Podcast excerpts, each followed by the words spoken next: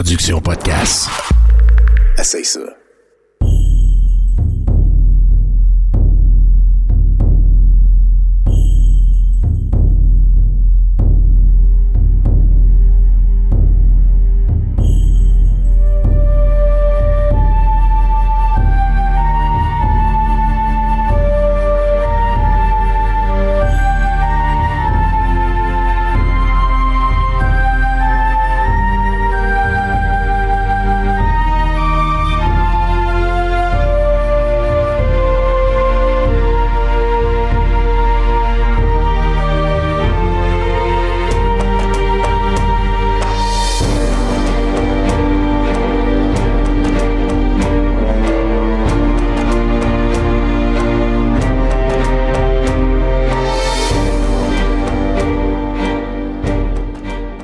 Bonjour à tous et bienvenue à cette tranche d'histoire de Sur la Terre des Hommes.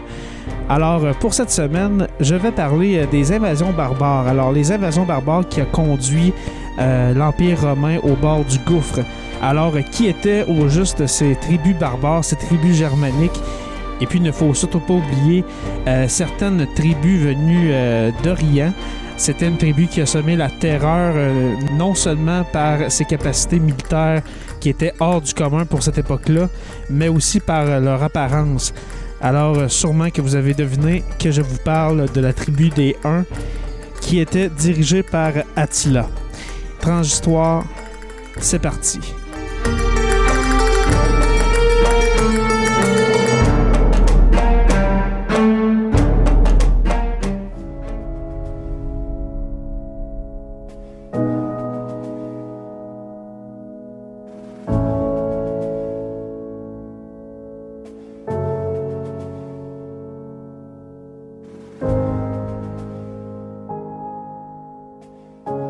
Au 5e siècle, l'Europe de l'Ouest est terrifiée par de nouveaux envahisseurs, les Huns. Leur éruption entraîne une nouvelle vague d'invasion, prélude à la fin de l'Empire d'Occident, que se partagent les barbares. En effet, pendant des décennies, les barbares se sont installés dans l'Empire de façon assez pacifique et se sont petit à petit intégrés au monde romain. C'est dans le plus grand désordre qu'au début du 5e siècle, ils se ruent en masse au-delà du Rhin et du Danube. Ce n'est pas pour piller et détruire qu'ils occupent l'Empire, mais pour fuir la menace des Huns et y trouver un refuge. Alors que les Visigoths, après avoir obtenu de Théodose Ier l'autorisation de s'installer en Mésie, qui est le sud du Danube, se précipitent en Italie et sous la conduite de leur roi Alaric s'emparent de Rome, qu'ils ravagent en 410. Les frontières du Rhin cèdent le 31 décembre 406 sous la pression de milliers de Germains, Vandales, Suèves et Alains. Ces derniers, avec leurs troupeaux, leurs familles et leurs biens entassés sur des chariots, fuient affolés par l'éruption des Huns. Les Huns sont des nomades originaires d'Asie. Pour certains historiens, ils descendraient des Xiongnu, contre lesquels les princes chinois de la dynastie Han ont construit la célèbre Grande Muraille.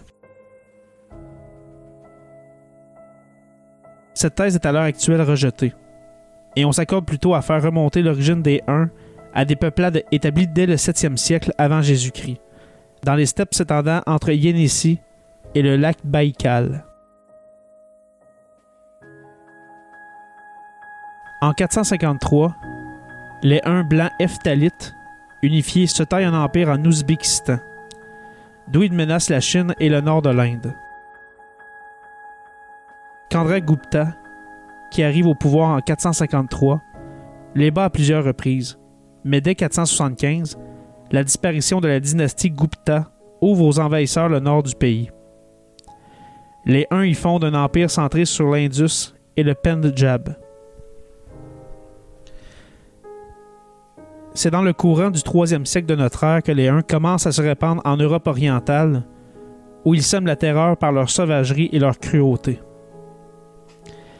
À la fin du 4e siècle, l'écrivain latin Amien Marcelin décrit la panique suscitée dans les contrées envahies par ces petits hommes noireaux, vêtus de peau de rat et cloués en quelque sorte sur leurs chevaux, car ils mangent, boivent et dorment sur leurs montures.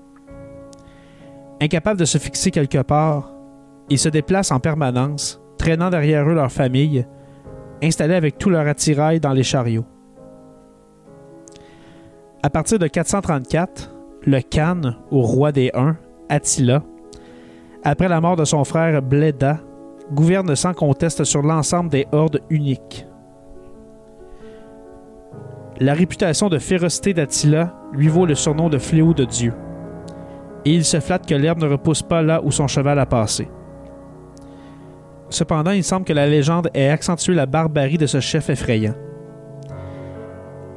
En effet, un historien grec, Priscos, qui a eu l'occasion de rencontrer personnellement le Khan lors d'une ambassade, en a laissé un portrait plus circonstancié, qui met en valeur la simplicité et le sens politique de l'homme. Au 5e siècle, les Huns, abandonnant leur tradition de nomadisme, se sont installés dans les territoires balkaniques, situés au sud du Danube. Leur ville est composée de simples huttes de bois, mais dans le palais d'Attila, Priscos se voit invité à un banquet fort luxueux, où les hôtes, étendus sur des lits couverts d'étoffes précieuses, sont servis dans de la vaisselle d'or et d'argent. Le mode de vie des Huns, tel que l'a décrit Amien Marcelin, 50 ans auparavant, a par conséquent notamment évolué au contact des peuples plus civilisés. Il serait fou aussi de croire que le monde civilisé et celui des Huns sont complètement étrangers l'un à l'autre.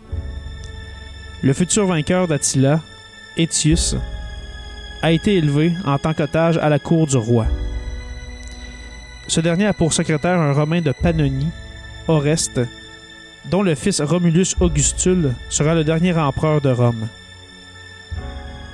Quant à Honoria, fille de l'impératrice Gallia Placidia, pour se venger de son frère Valentinien III, qui l'a banni pour adultère, elle envoie à Attila une lettre, lui promettant de l'épouser en échange de son assistance.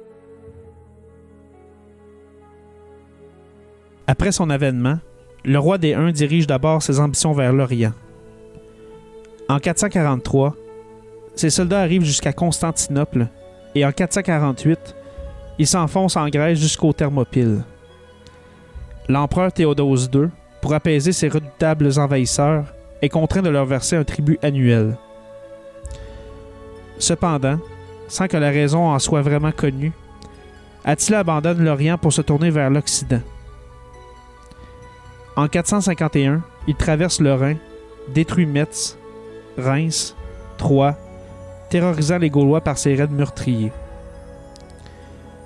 Paris semble menacé et ses habitants s'apprêtent à s'enfuir. Mais une toute jeune fille, Geneviève, les appelle à la résistance et organise le ravitaillement en vue d'un siège.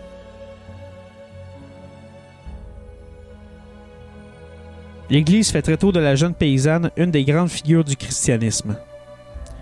Ses reliques conservées dans l'église Saint-Pierre et Saint-Paul, à l'emplacement de l'actuel Panthéon, sont l'objet de grands pèlerinages jusqu'à la Révolution, où elles sont brûlées. La statue moderne de Sainte-Geneviève, qui du haut du pont de la Tournelle à Paris semble guetter l'arrivée d'éventuels envahisseurs venus de l'Est, témoigne de la vénération que la petite bergère de Nanterre a suscité au cours des siècles dans la capitale. En fait, Attila contourne Paris et assiège Orléans, dont la prise doit lui permettre d'avancer dans le royaume des Visigoths.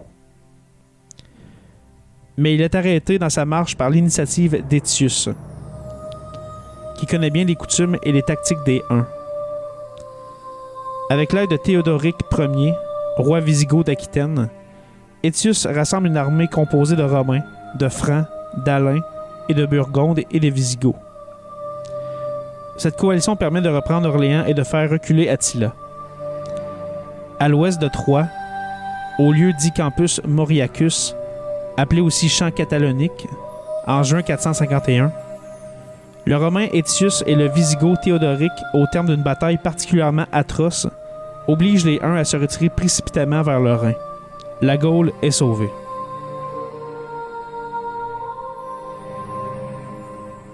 L'année suivante, Attila se dirige vers l'Italie. Il s'empare de la ville commerciale d'Aquilée après un siège de plusieurs mois, dévaste Milan, Padoue, Pavie, en mettant en fuite les populations contraintes de se replier avec les Apennins ou dans les lagunes de l'Adriatique. l'empereur Valentinien III lui-même abandonne Ravenne pour se réfugier à Rome. Attila se serait peut-être emparé de cette ville si l'évêque de Rome, Léon le Grand, n'avait entamé avec lui des négociations à Mantoue. En échange d'un tribut considérable, le roi des Huns se laisse persuader de quitter l'Italie. À peine a-t-il regagné son royaume qu'il meurt, la nuit de ses noces, sans doute l'apoplexie. Son empire ne survit pas à sa disparition, et les Huns se replient vers la mer Noire. Ils laissent derrière eux une réputation durable de terreur, et pourtant ils ont été les premiers de tous les barbares à être arrêtés dans leur marche vers l'ouest. Une coalition de Romains et de Germains, réunis pour la première fois en une force commune, européenne, repousse l'envahisseur asiatique.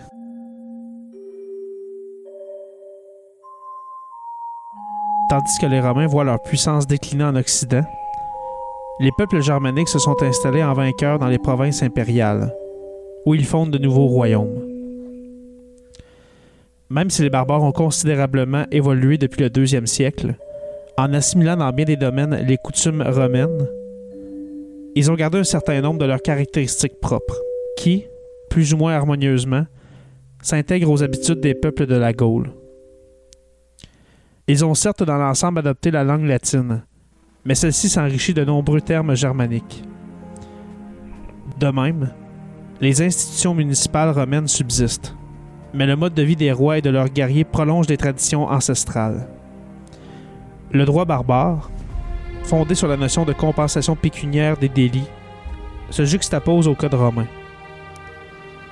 Dans tous les aspects de la vie privée et publique, on constate ces associations, souvent boiteuses, entre les deux civilisations. Mais il semble que les Gaulois aient accepté sans trop de résistance ces nouveautés. C'est dans le domaine religieux que l'harmonie a été le plus difficile à atteindre. Certains peuples germaniques, comme les Francs, restent longtemps fidèles au paganisme. D'autres, comme les Visigoths et les Vandales, deviennent chrétiens, mais choisissent l'arianisme, ce qui provoquera à long terme leur expulsion. Après s'être emparés de Rome en 410, les Visigoths se dirigent vers la Gaule, et leur roi Atolphe installe son centre de commandement à Bordeaux.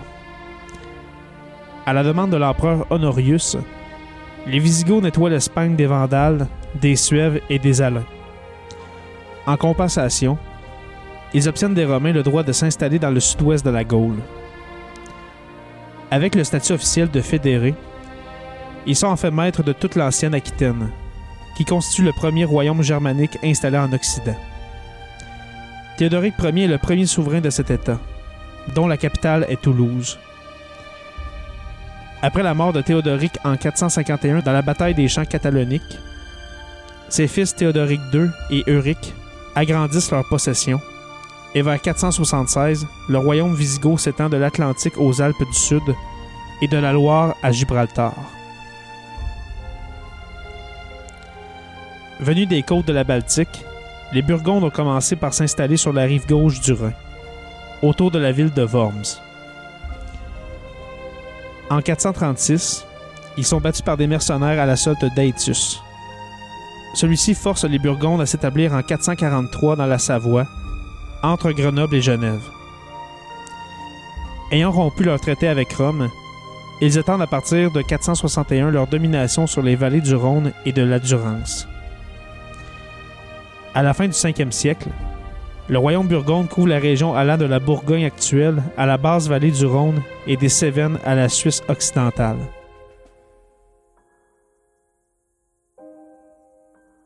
Ayant pris la tête des Suèves et des Alains lors de la grande invasion de 406, les Vandales se livrent pendant des années à un pillage systématique de la Gaule.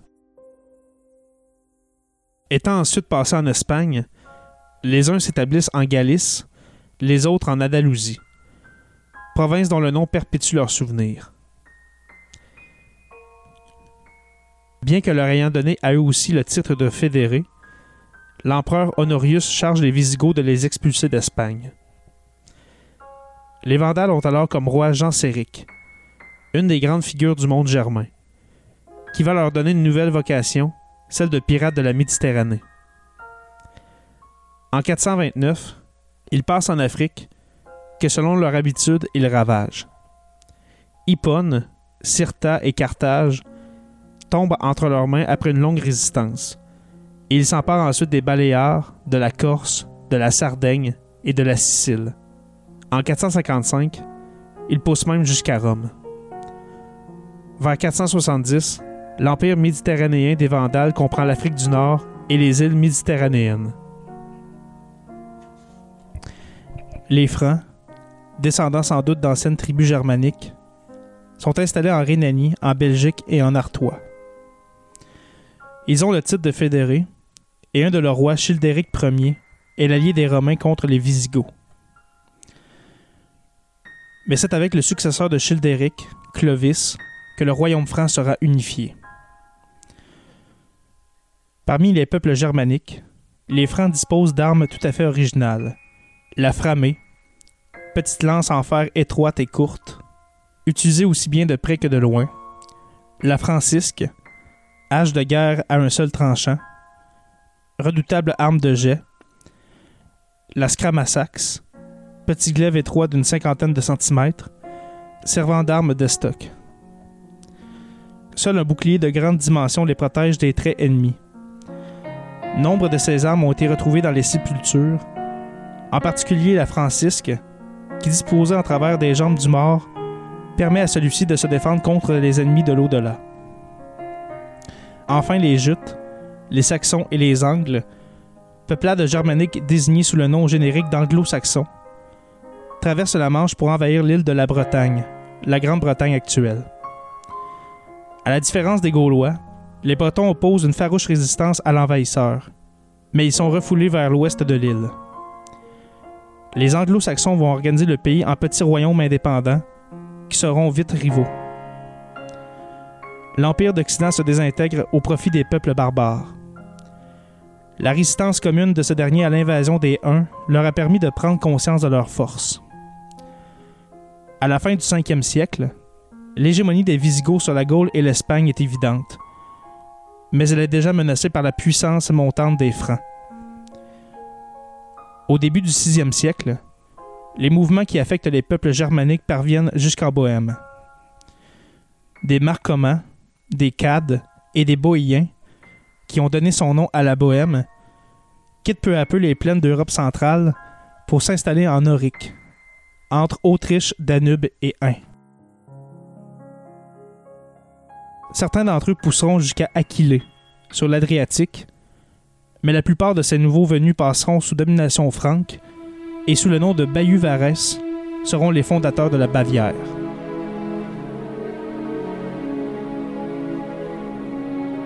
Depuis la mort de Théodose, l'Empire est définitivement divisé en deux, et après la prise de Rome par Alaric en 410, le pouvoir impérial en Occident se réduit à une ombre. Empereurs fantoches et usurpateurs qui se succèdent font pâle figure comparée aux grands chefs germaniques tels le Visigoth Théorique Ier ou le Vandale Jean Séric. C'est d'ailleurs un Germain suève, Ricimer, qui succède à Aietus comme patrice et devient le véritable maître de l'Empire.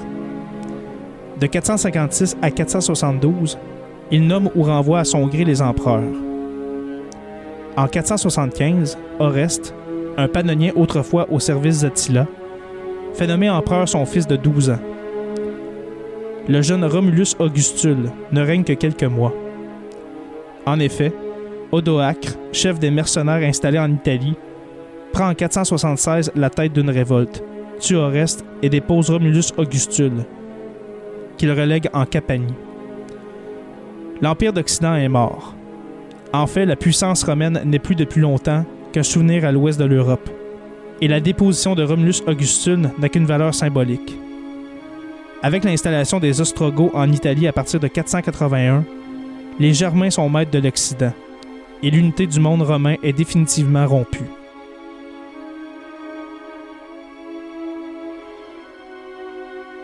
concernant Attila et les Huns. Fléau de Dieu, selon ses propres dires. Attila est dans les manuels d'histoire de France le prototype de l'ennemi. Jules César avait conquis le cœur des Celtes, mais le roi des Huns reste à jamais hostile. Il est invincible, sauf s'il doit lutter contre l'ardent patriotisme d'Aetius, défendant la latinité ou s'opposer à la volonté divine incarnée par une jeune vierge, Sainte Geneviève de Paris.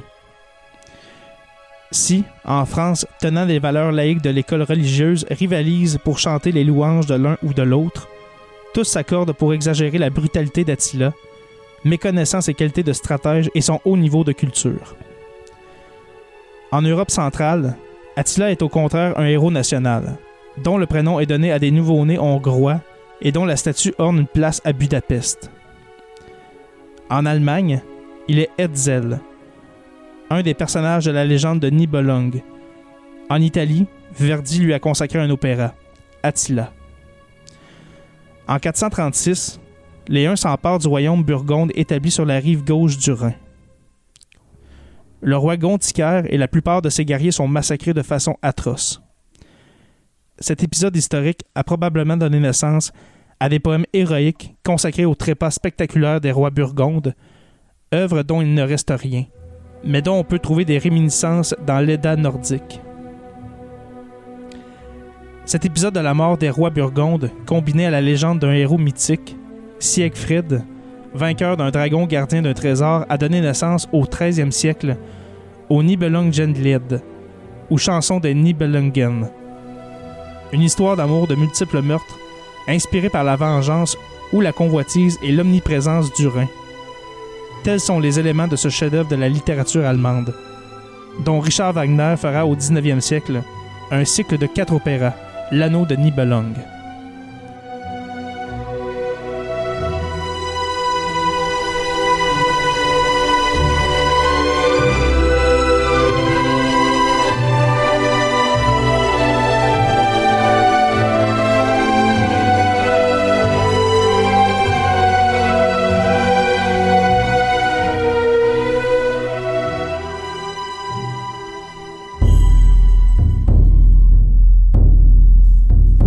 C'est tout pour euh, cette tranche d'histoire de Sur la Terre des Hommes.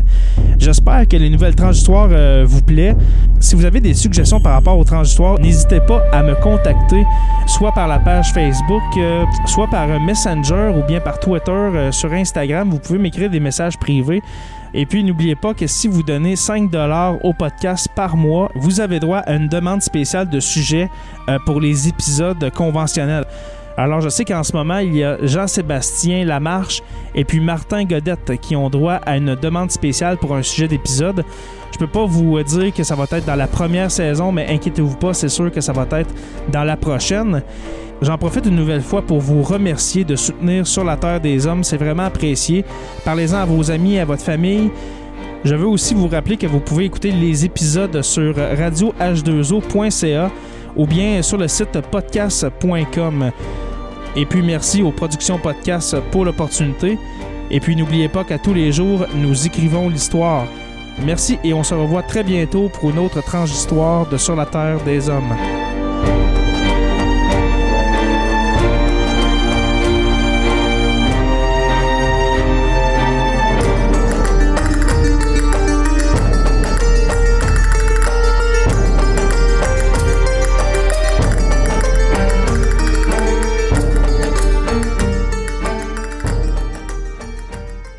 Participer à l'évolution de Production Podcast? Deviens partenaire et contacte les Productions Podcast en visitant la page Facebook Production avec un S, Podcast, P-O-D-C-A-S-S-E ou écris-nous à podcast à commercial iCloud.com. Fais partie de l'aventure Production Podcast. Pour plus de détails, visite podcast.com.